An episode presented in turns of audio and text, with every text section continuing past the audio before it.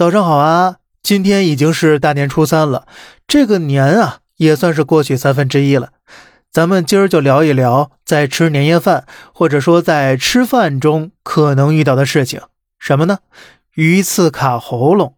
哎，相信咱每个中国人呢，或多或少在从小到大的过程中呢，都会遇到那么一次两次的。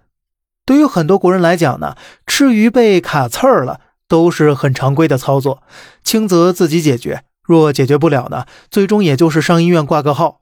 但是到了国外之后啊，人们才发现，这种不畏鱼刺的态度好像是国内专属的。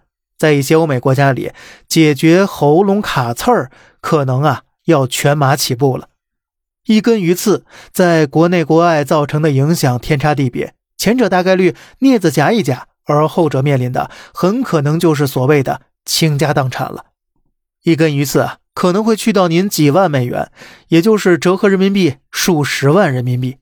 因为在其他欧美国家呀，取一次钱大多需要进行 X 光拍摄确认位置，而这一现象归根结底倒并非因为这方面中国医疗水平高，国外医疗水平低，而是在于啊实际案例呀，临床案例实在太少了。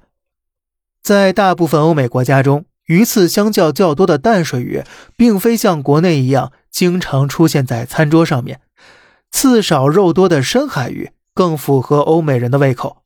与此同时呢，他们也更倾向于烹饪经过加工的去骨鱼。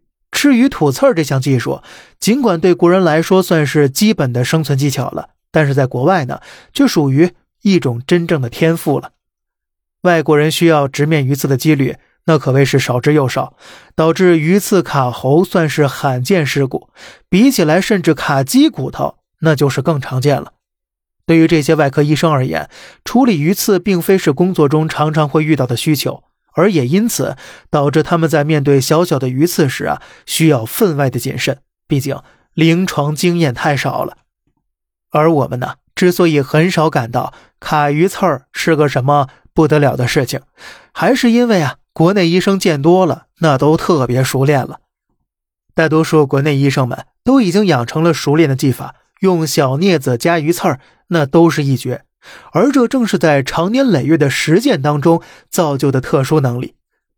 在国内啊，拔鱼刺儿这种临床实践机会可能多得远超乎你的想象，甚至呢，还有专门的夜间鱼刺门诊。总而言之，言而总之。大家之所以能够岁月静好的吃鱼，还是因为有人在替我们负重前行呢。那么，您有没有被鱼刺卡过的经历呢？不妨在评论区一起聊一聊啊。好了，这里是小胖赶大山，每天早上七点与您分享一些这世上发生的事儿。观点来自网络，咱们下期再见，拜拜。